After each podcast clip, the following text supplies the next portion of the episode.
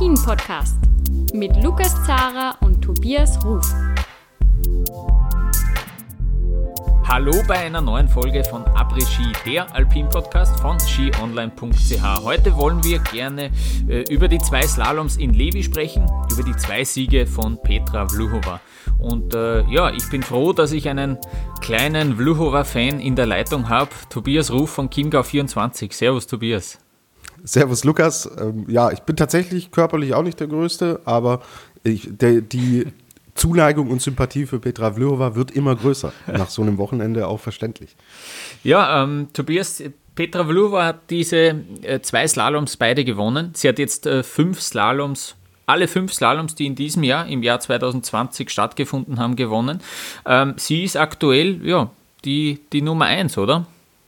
Sie ist aktuell die Nummer eins und sie untermauert das, was wir auch in der Vorschau auf die Saison, was ich schon auch so ein bisschen angedeutet hatte, die will jetzt ernst machen, auch im Kampf um den Gesamtweltcup. Und sie ist im Slalom wahnsinnig stabil. Du hast es gesagt, ja, das ist der fünfte Sieg in Folge und der dritte Platz zum Saisonauftakt in Sölden im Riesenslalom, wo sie sich dann noch vorgearbeitet hat, war natürlich auch ein Statement.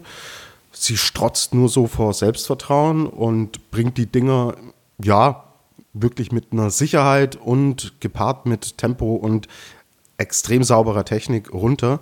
Und natürlich, die Speed-Wettbewerbe beginnen noch, aber ja, sie hat ein dickes Ausrufezeichen zum Saisonstart gesetzt, führt natürlich jetzt im Gesamtweltcup auch mit 260 Punkten aus drei Rennen. Das ist eine Ansage, würde ich mal behaupten.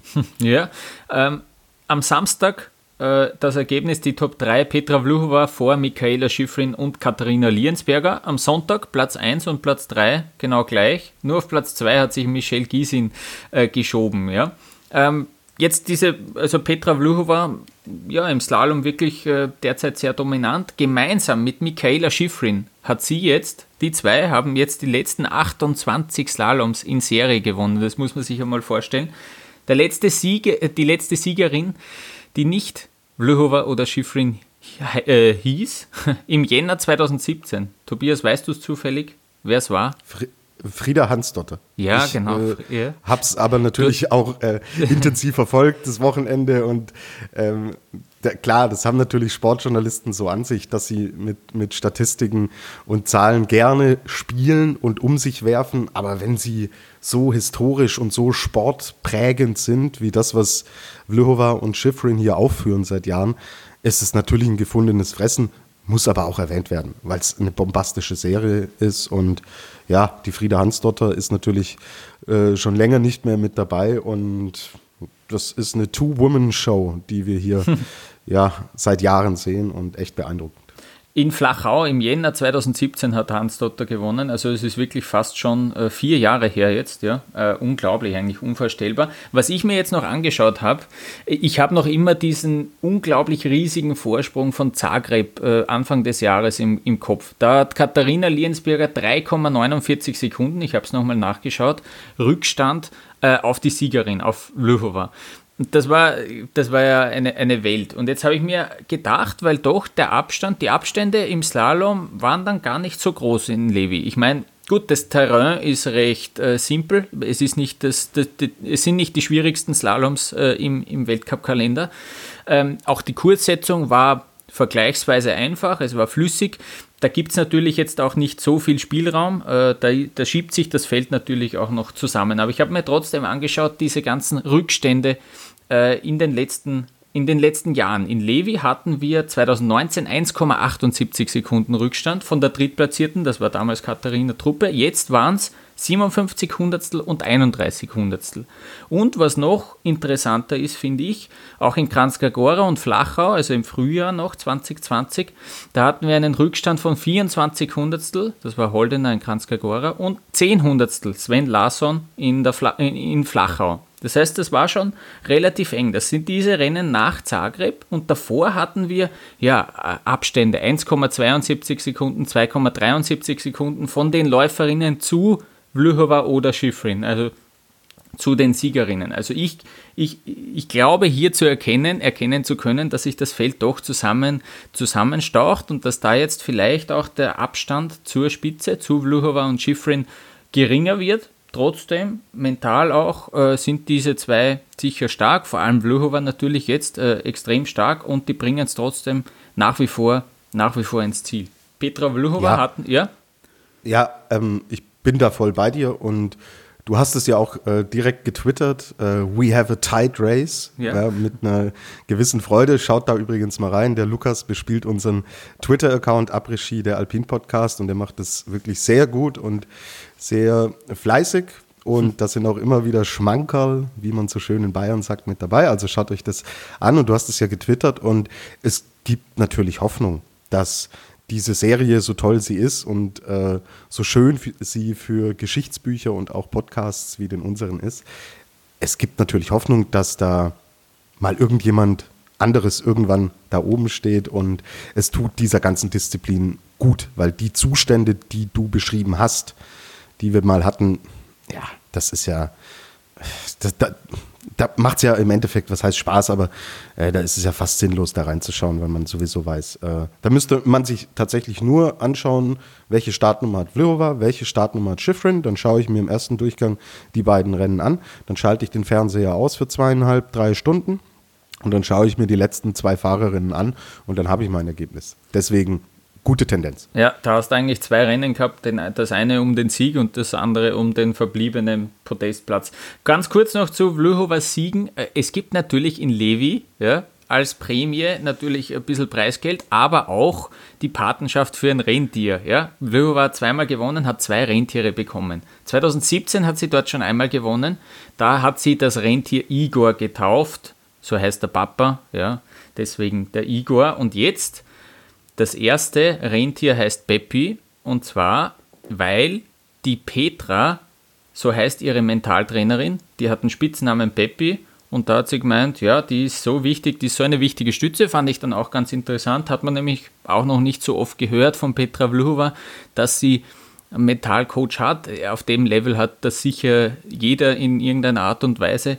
Ähm, eine Mentaltrainerin, also das ist die Petra, die die Petra coacht und die äh, den Spitznamen Peppi hat. Und am Sonntag hat sie äh, das Rentier Luisa genannt und das ist der Name der Tochter vom Bruder. Also die Petra Vlhova ist jetzt auch Tante und äh, die Nichte heißt Luisa und sie freut sich schon drauf, wenn die Luisa das später mal versteht, hat sie gemeint, äh, dass sie äh, dieses Rentier nach ihr benannt hat. Ähm, gut, jetzt haben wir natürlich schon den Namen genannt, Michaela Schifrin. Sie hat ihr Comeback gegeben äh, nach ihrem ja, schweren Schicksalsschlag in der Familie.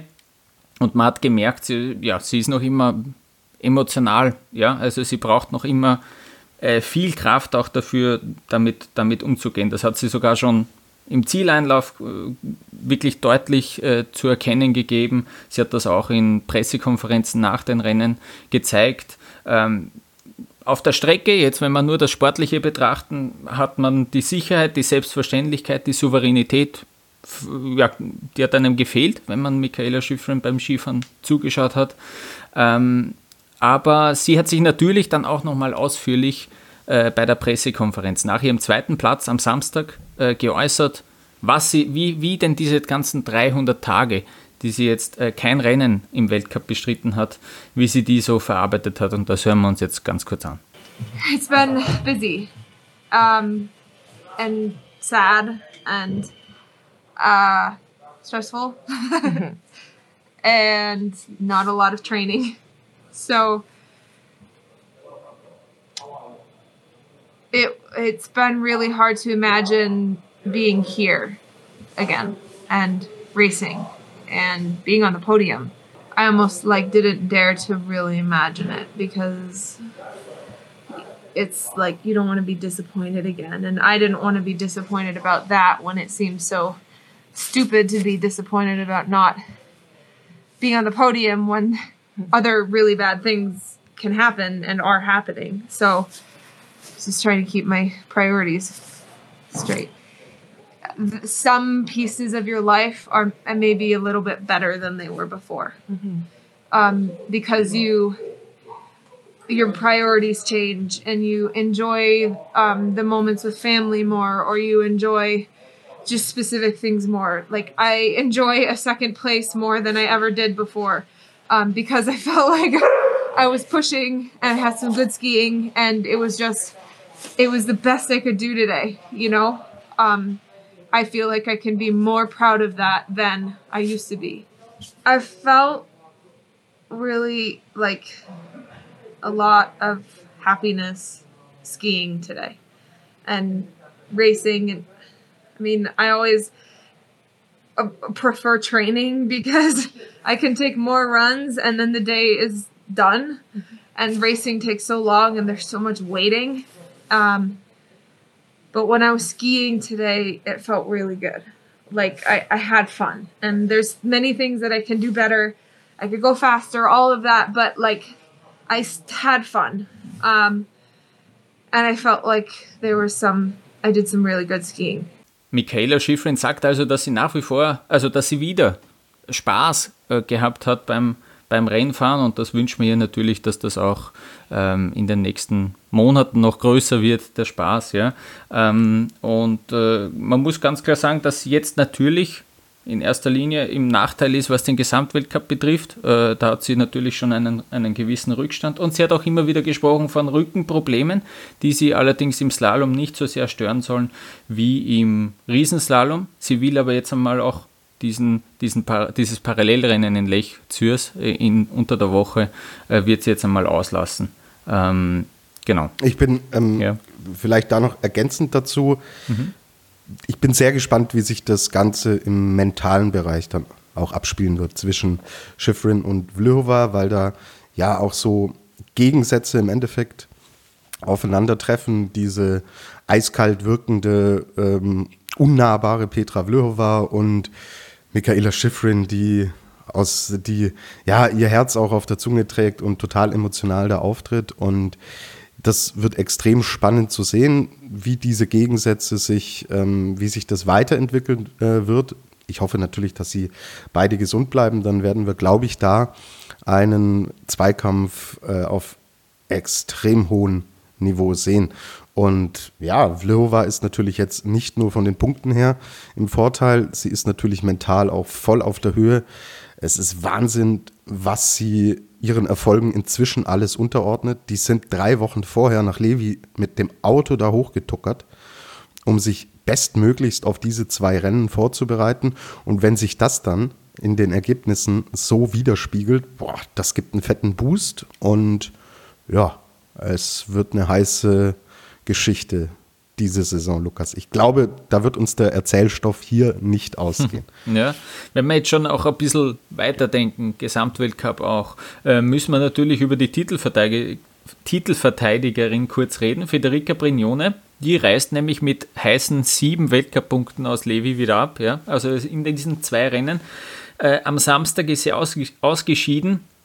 Am Sonntag Platz 24 im zweiten Slalom. Ja? Der das war, wir wissen, dass der Slalom die schwächste Disziplin von Federica Brignone ist, ähm, aber sie hat sich sicher auch hier mehr erwartet und äh, ja, es ist wie gesagt ein kleiner Nachteil, währenddessen Petra Vlhova fett gepunktet hat. Ähm, ja, ähm, wenn wir da schon sind, ich fand Marta Bassino auch ganz spannend. Ja, die ja den Riesenslalom in Sölden gewonnen hat, die extrem stark in den Speed-Disziplinen ist. Du weißt es, wenn ihr unsere Vorschau gehört habt, wisst ihr es auch. Ich halte extrem viel von ihr. Und ich fand das ja eigentlich auch dafür, dass Slalom wirklich auch so gar nicht ihre Disziplin ist, fand ich das tatsächlich ganz ansprechend, ähm, was sie da gezeigt hat. Und äh, sie ist 18. geworden am Samstag. Sie ist dann ausgeschieden am Sonntag, wäre da aber eigentlich auch auf eine akzeptable Punktzahl gekommen.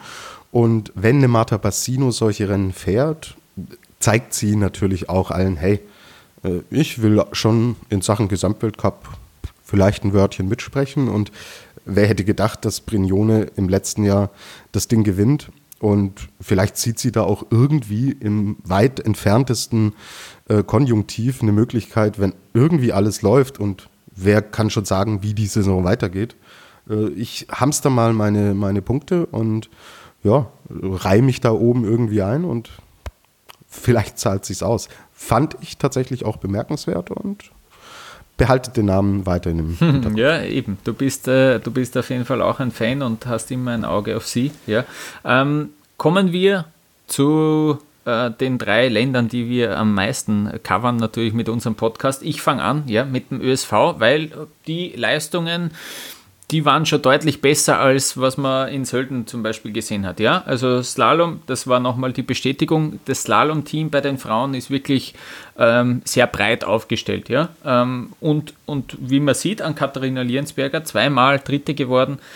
Ja, sowas wie vielleicht auch ja, die erste Verfolgerin von Petra Vlhova und Michaela Schifrin. Sie war Dritte letztes Jahr in dieser Slalomwertung. Ähm, dieses Mal wieder zwei dritte Plätze äh, im Slalom, in die Slalom-Saison gestartet. Das ist sehr, sehr gut. Und äh, was man wirklich sagen muss, wenn, wenn jetzt jeder Schwung wirklich passt, jeder Schwung in allen zwei Durchgängen, dann kann sie gewinnen. Das ist natürlich sehr selten der Fall, ähm, aber es ist gut zu sehen, dass, dass diese Grundgeschwindigkeit auf jeden Fall da ist. Und ähm, das, äh, das gibt natürlich Auftrieb generell. Also viele, viele gute Ergebnisse. Ähm, wir haben vier Top Ten Läuferinnen äh, gesehen am Samstag, äh, am Sonntag fast äh, dasselbe Ergebnis, da ist die vierte äh, Elfte geworden. Also wir haben hier in den Top Ten Franziska Gritsch, die im ersten Slalom noch ausgeschieden ist, aber dort auch schon mit Zwischenbestzeit sogar, äh, also sehr, sehr knapp dran äh, unterwegs war, dann eingefädelt ist. Am Sonntag hat sie das bestätigt. Äh, die, die, die ist wirklich ähm, extrem äh, heiß und, und, und gut benannt, was den, was den Slalom betrifft. Katharina Truppe, die letztes Jahr in Levi Dritte geworden ist, äh, zweimal Siebte geworden. Chiara Meyer, die hat sich da auch wirklich festgesetzt und ist da aufgerückt auch. Äh, wir kommen gleich zu dem, äh, zum Ausfall vom schwedischen Team, aber die ist in die erste Startgruppe gekommen äh, und hat diese guten Startnummern auch gut ausgenutzt. Achte geworden äh, am Samstag, am Sonntag Elfte geworden. Ähm, und ja, also insgesamt, dann haben wir noch Magdalena Eger, ja, erst, erstes Mal Weltcup-Punkte gesammelt. Ähm, und wir haben auch Bernadette Schild, ja, die am Samstag ausgeschieden ist mit einer wirklich schwachen Vorstellung und äh, hat einfach nicht gereicht für den zweiten Durchgang. Ähm, am Sonntag ist sie als 30. Genau, gerade noch reingerutscht und hat dann, äh, das habe ich dann, mir dann nochmal angeschaut, äh, im Steilhang, im zweiten Durchgang die schnellste Teilzeit hingelegt, was äh, schon beachtlich ist. Also da da läuft es in die richtige Richtung. Bernadette Schild hat extrem hohe Ansprüche mm, an, an, sich selbst, hat das dann auch wieder im Interview nach dem Rennen äh, klar gemacht, äh, dass das noch lange nicht das ist, was sie von sich erwartet. Ähm, aber auch das ein, ein positives, positives Zeichen.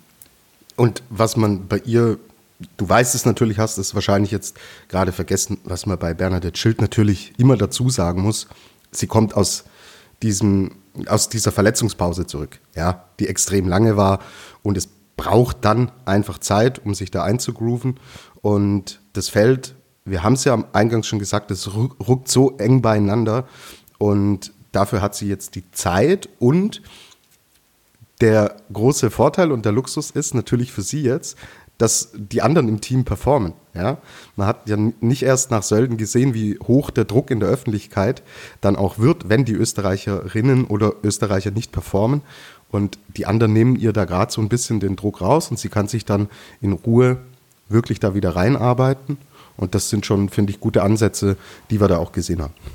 Ähm, was mir noch aufgefallen ist, dass die Österreicherinnen fast fast geschlossen eigentlich im ganzen Team in den, am ersten Flachstück Zeit verloren haben. Da kam dann irgendwie die, die, die Diagnose äh, in der Übertragung, die sind halt im Flachen schwach äh, oder schwächer als im, in Steilhängen.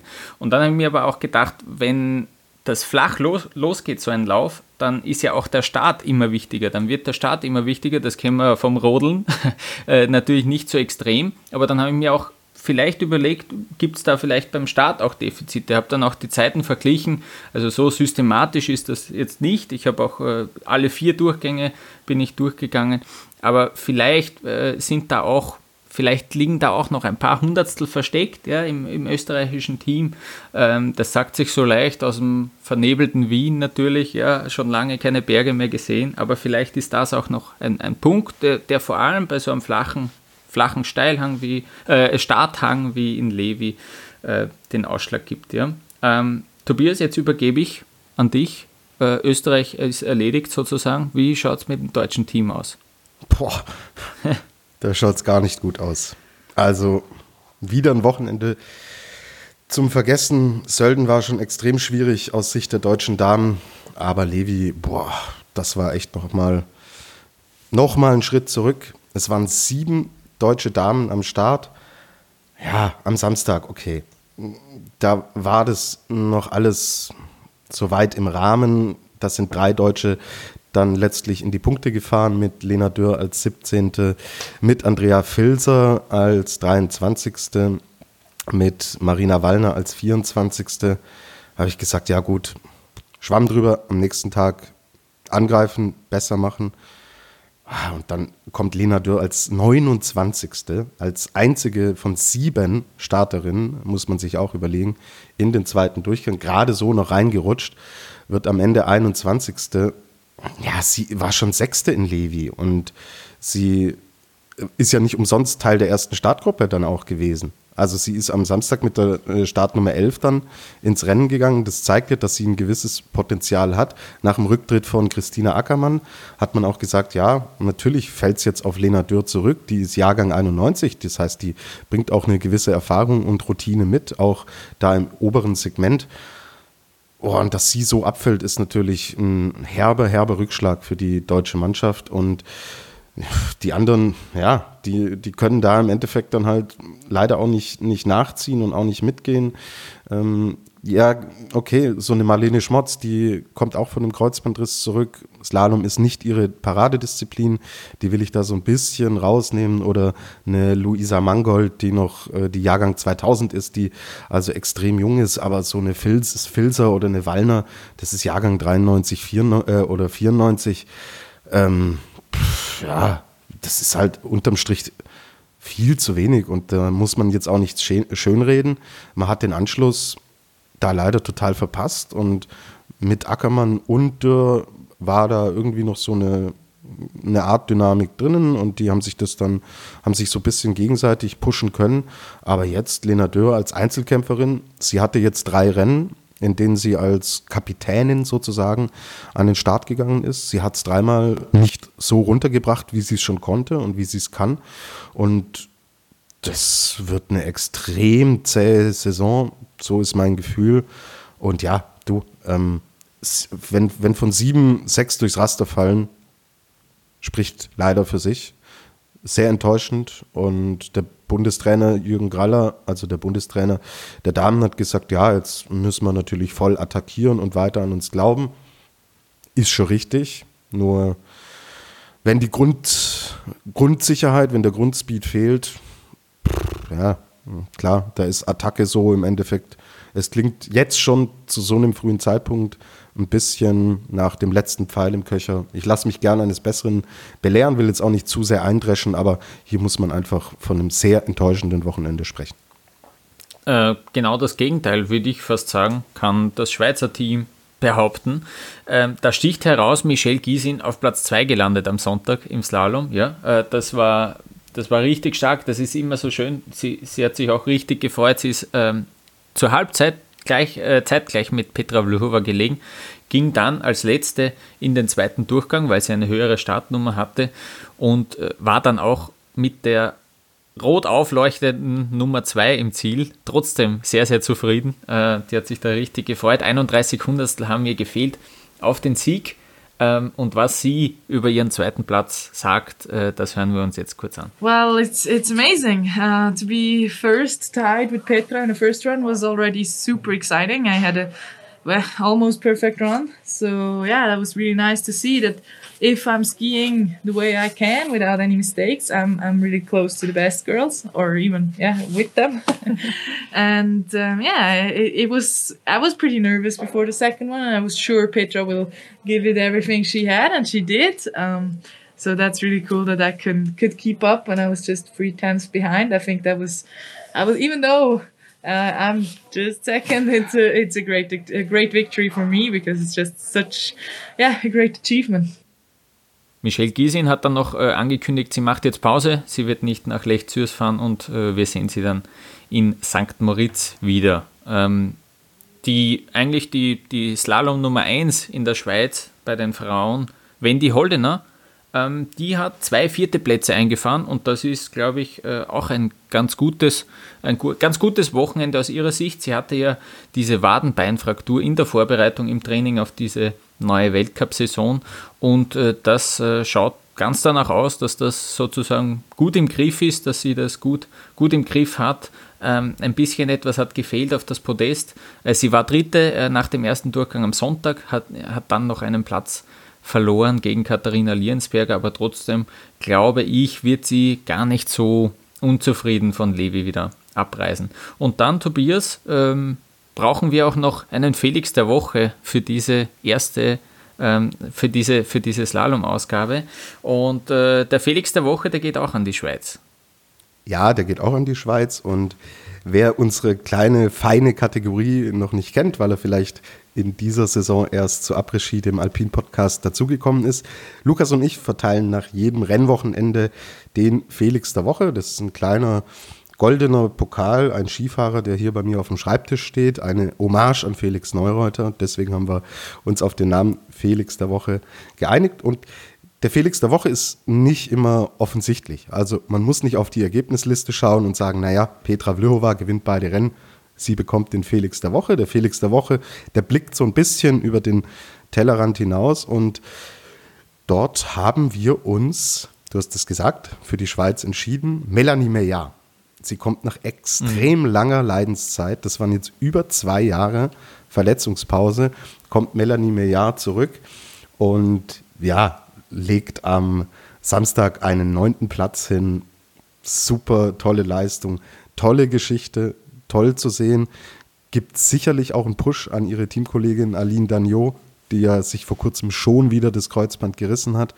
Und ja, ist eine schöne Geschichte und ja, Samstag, äh, am Sonntag ist sie dann leider ausgeschieden, aber auch da war sie im zweiten Durchgang dabei und hat gezeigt, so hey, sie hat wieder Spaß und Bock aufs Skifahren und ist eine schöne Geschichte. Und wer wissen will, dass man auch mit vielen schweren Verletzungen noch lange nicht am Ende seiner Karriere sein muss, dem kann ich nochmal den Podcast mit Ivica Kostelic, den wir letzte Woche veröffentlicht haben, nur ans Herz legen, weil da war es eine ähnliche Geschichte und wünscht mal Melanie Meillard, dass sie erstmal gesund bleibt und dass die Kurve jetzt so weitergeht und der Felix der Woche, der soll ihr weiterhin Power geben.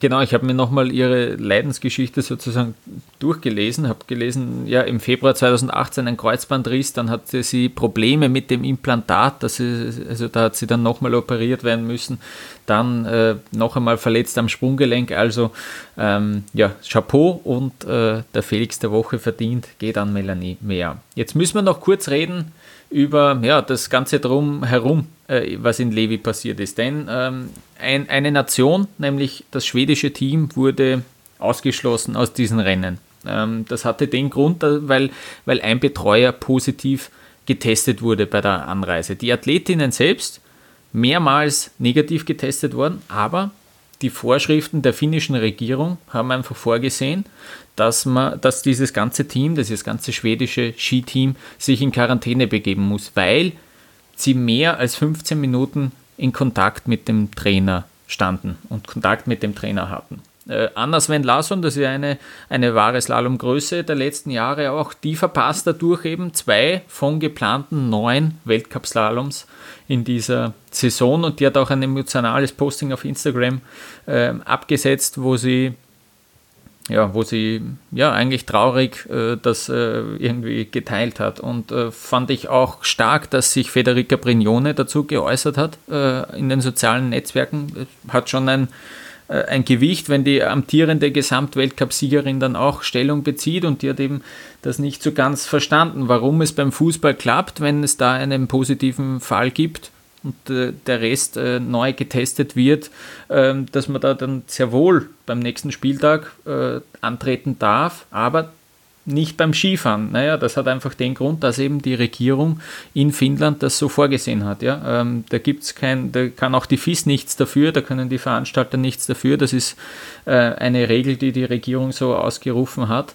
und äh, die dann ja eben eingehalten werden muss. Das ganze schwedische Team will äh, in Lech Zürs starten. Also das, das scheint auch nach wie vor möglich. Sie sind jetzt wieder schon in Schweden, äh, dort in einem Skigebiet in Isolation sozusagen und sie wollen eigentlich äh, ja, das gesamte Team neu durchtesten. Und wenn diese Tests negativ sind, ähm, dann würde, wäre auch ein, ein Start in Lech Zürs durchaus möglich. Ähm, äh, ich glaube, das wird uns immer wieder begegnen im mhm. Laufe der Saison, ja, weil es in jedem Land natürlich spezifische und eigene Corona-Regeln gibt. Ja, und auf der anderen Seite waren Zuschauer da, mhm. ja, was ja heutzutage ja. Mhm. höchst ungewöhnlich ist, dass da äh, offiziell und legal Zuschauer zugelassen werden. Das war einerseits möglich, auf der anderen Seite ist es dann wieder eine extrem strenge Auslegung. Also dieses Thema wird uns begleiten und begleiten und begleiten. Und ein super interessanter Aspekt ist, du sagst, es sind neun Slaloms angesetzt. Ja, Anna Sven Larsson verpasst zwei von neun. Sie kann sich im Endeffekt jetzt schon eine äh, sehr gute Platzierung im Slalom-Weltcup, kann sie sich mehr oder weniger abschminken.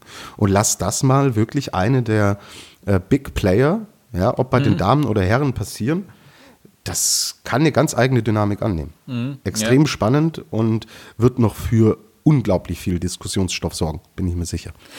Sie haben jetzt auch, die FIS hat einen Charterflieger von Zürich organisiert, mit dem alle anreisen mussten, ähm, der gesamte Weltcup-Tross, äh, eben von Zürich aus äh, nach Finnland. Die Österreicher haben davor in Schweden trainiert, haben zurückfliegen müssen nach Zürich, um dann gemeinsam nach Finnland zu fliegen. Ich verstehe schon, dass man da eine Riesenmaschine gechartert hat ähm, und so weiter, dass man das irgendwie sammeln will. Ähm, ist jetzt auch wieder die Frage, wenn du dann einen positiven Fall hast, in diesem Flieger sitzen, ob das dann gescheit ist, weil du dann dir ja umso unsicherer bist, weil dann der gesamte Weltcup-Zirkus da drinnen gesessen ist. Und natürlich ist das ein verheerendes Zeichen, Entschuldigung, wenn man da, wenn man da schon in Schweden ist und dann muss man zurück. Ähm, wenn man das einmal schafft, dass man diese große Maschine dann am Flughafen direkt testet und sie dann dort äh, rausbringt und in die Hotels bringt und zur Piste bringt, warum schafft man das nicht mit drei Fliegern, die gleichzeitig kommen und nicht so groß sind oder gleichzeitig im, Zuge von einem Nachmittag gemeinsam kommen, äh, verstehe ich nicht so ganz. Und das ist, finde ich, ein verheerendes Zeichen, was man auch jetzt, wenn man an die, die Klimaveränderungen denkt, das ist äh, für mich absolut unverständlich. Aber gut, ja, äh, das also, redet sich natürlich so leicht, organisiere mal ein Weltcuprennen, aber trotzdem, ja. Ja, aber organisieren, natürlich, das ist extrem schwierig jetzt in dieser Zeit, aber Sorry. Also da können wir ja, da können wir ja zusperren. Wenn das so Standard ist und wird, äh, tut mir leid. Es mhm. geht ja jetzt nicht nur um Zeichen in Sachen Klimaschutz, es geht ja auch darum, Reiseaktivitäten zu minimieren in Corona-Zeiten. Und das, ja, geht mal, macht mal eine Landkarte auf und geht mit dem Finger äh, von Schweden äh, runter nach Zürich und dann wieder hoch nach Finnland und dann Kopfschütteln. Aber ja. so lange, bis der Kopf wehtut. Wirklich. ja. Nee, gut. Ja. Machen wir weiter. Das leider, sowas müssen, ja, leider müssen wir auch noch weiterhin über Corona sprechen. Äh, Manfred Mölk ist erkrankt an Corona und der äußert sich doch sehr deutlich. Den hat es heftig erwischt, der hat auch heftige Symptome und der hat wirklich auch eingemahnt, hey, nehmt das bitte ernst. Der hat das sozusagen genutzt auch äh, und teilt hier seine Erfahrungen. Und in der Schweiz, im Schweizer Männerteam gibt es drei Fälle. Loic Meillard, der Parallelsieger von Chamonix, wir erinnern uns, und dadurch hat er ja auch die Kugel gewonnen in dieser Disziplin. Der fällt für Lech Zürs aus. Marco Odermatt, der Zweitplatzierte in Sölden, fällt auch aus. Und Justin Murisier, äh, der Mann mit der Maske, wir erinnern uns, ja, der ist auch positiv getestet. Sie verpassen also alle Lech Zürs, hoffen darauf, dass sie in Val d'Isère an den Start gehen können, ähm, zeigen alle allesamt äh, milde bis gar keine Symptome mehr. Äh, da da dürfte es äh, ein bisschen einfacher verlaufen als beim Money Mölk, aber ja, es hat auch sportliche Konsequenzen natürlich. Ja? Also das Trio darf in Lech Zürs nicht starten. Tobias, jetzt äh, nochmal an dich, weil es gibt auch News aus dem deutschen Männer-Speed-Team. Ja, Meister sind wir. Lukas. Ah, Wahnsinn. Ähm, es haben die US-amerikanischen nationalen Meisterschaften mitgefunden, und zwar im Abfahrtsbereich, und die deutschen Herren durften da als Gäste mitfahren in Copper Mountain. Und ja, den Titel haben wir geholt. Ja, sogar einen deutschen Doppelsieg durften wir feiern. Und ein bisschen Österreich ist auch mit dabei. Romit Baumann hat dieses Rennen gewonnen vor Peppi Ferstl und Jared Goldberg, der dann natürlich sich auch offiziell US-amerikanischer Meister nennen darf. Aber ja, so, ey, nach den Rückschlägen bei den Damen jetzt hier die äh, Doppelsieg bei den US-Meisterschaften feiern zu dürfen, ist Balsam auf die Seele. Also Thomas Dresen war, war übrigens nicht dabei, sonst hätte der Tom das Ding gewonnen. Also es ist ein Österreicher, ich halte fest, es ist ein Österreicher, der für Deutschland im Weltcup startet und der jetzt US-amerikanischer Meister ist. Ja? Schön. Willst du auch noch was, willst auch noch was vom Kuchen haben, oder? Ja, ich wollte es nur nochmal Ja? sagen. Dass es, Ich, ja. ich gönn dir das. Genau. Alles, alles in Ordnung. Ja. Also das Speed-Team, das äh, habe ich jetzt auch gelesen, auch, das trainiert schon seit, seit länger im November schon äh, in, in den USA. Da ist Andy Evers ja auch äh, der Spartentrainer und der war früher auch im US-amerikanischen Verband tätig und der dürfte nach wie vor gute Kontakte haben und äh, der, dementsprechend ist da der DSV äh, rübergereist. Ja. Ähm, gut, äh, das war es jetzt schon wieder mit Aktuellem. Jetzt blicken wir noch voraus auf Lech Zürs. Ja? Am Donnerstag und Freitag, schon unter der Woche, finden dort äh, die Parallelrennen statt. Äh, zum ersten Mal nach 26 Jahren findet wieder ein Weltcuprennen in Lech Zürs statt. Ähm, und es gibt Kritik am Austragungsort. Ähm, es ist nämlich so, dass die Baugenehmigungen für diese Weltcup-Strecke, also da hast du schon gesehen, im ORF haben sie die schon öfter mal gezeigt, auch auf Social Media sieht man diesen Hang schon. Ähm, diese, diese Baugenehmigungen für diesen Hang äh, waren noch nicht da, aber, aber sie haben schon angefangen zu bauen. Ja? Und deswegen gibt es jetzt Anzeigen, und zwar drei bis fünf Anzeigen. So sicher ist man sich da nämlich nicht. Äh, man weiß es nicht so genau. Auch die Behörden wollen da nichts sagen dazu, ja, zu diesem Thema. Fest steht, äh, dass ein Schneedepot schon im vergangenen Winter angelegt wurde, ohne dafür eine Genehmigung zu haben. Äh, der Veranstalter sagt jetzt zum Beispiel, ähm, ja, wir können ja nicht das Schneedepot im Sommer anlegen, wir müssen das ja schon im Winter anlegen. Ähm, ist natürlich das, die, die, die, die, die einfachste Ausrede, sage ich jetzt einmal. Ähm, man hat auch am Hang etwas tun müssen, weil das ist ja ein Parallelrennen. Man will ja, dass das zwei äh, gleiche äh, ja, Kurse nebeneinander sind. Ähm, und deswegen hat man da eben den Hang umgegraben und da dürften auch Bewilligungen gefehlt haben. Ja? Die Verfahren laufen noch, ähm, aber da, da dürfte einiges im, im Argen liegen. Äh, beim Standard, ja, bei meinem Arbeitgeber, da gibt es eine, eine längere Geschichte zu diesem Thema. Ja. Der, unser Korrespondent ist dort, ist dort auch hingefahren und hat mit den, äh, mit den Verantwortlichen gesprochen. Ähm, da kann man sich das noch im Detail durchlesen. Ich habe es auch schon einmal bei uns auf Twitter geteilt.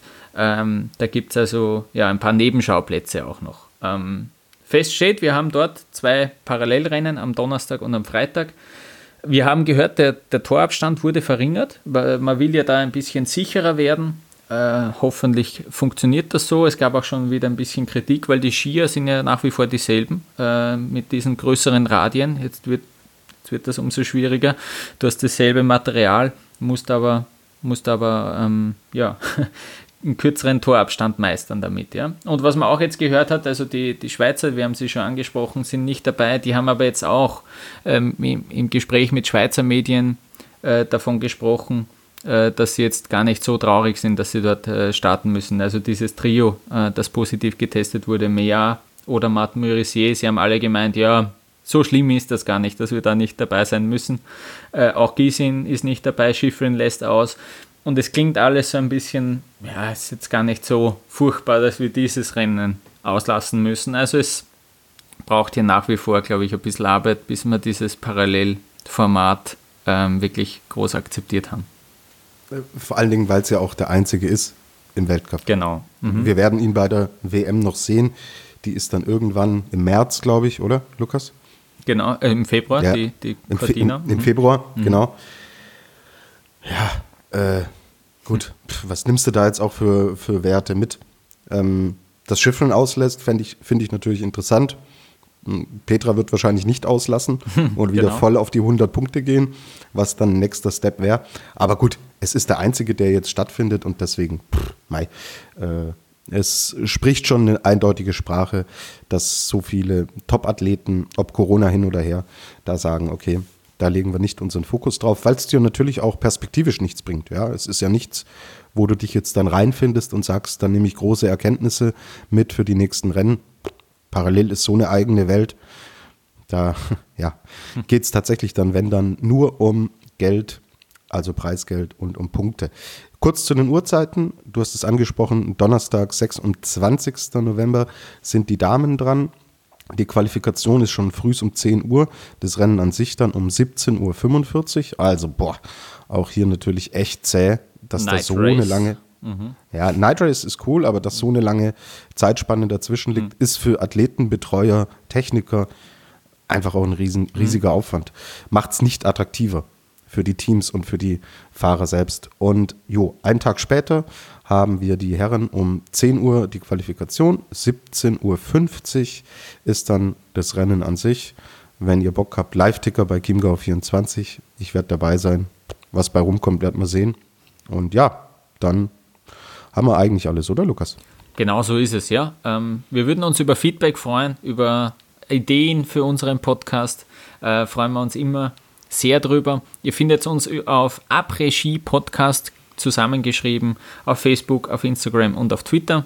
Und in diesem Sinne, wir schauen am Donnerstag und am Freitag nach Lech Zürs. Und ja, bleibt mir nur noch zu sagen, bleibt gesund. Bis bald.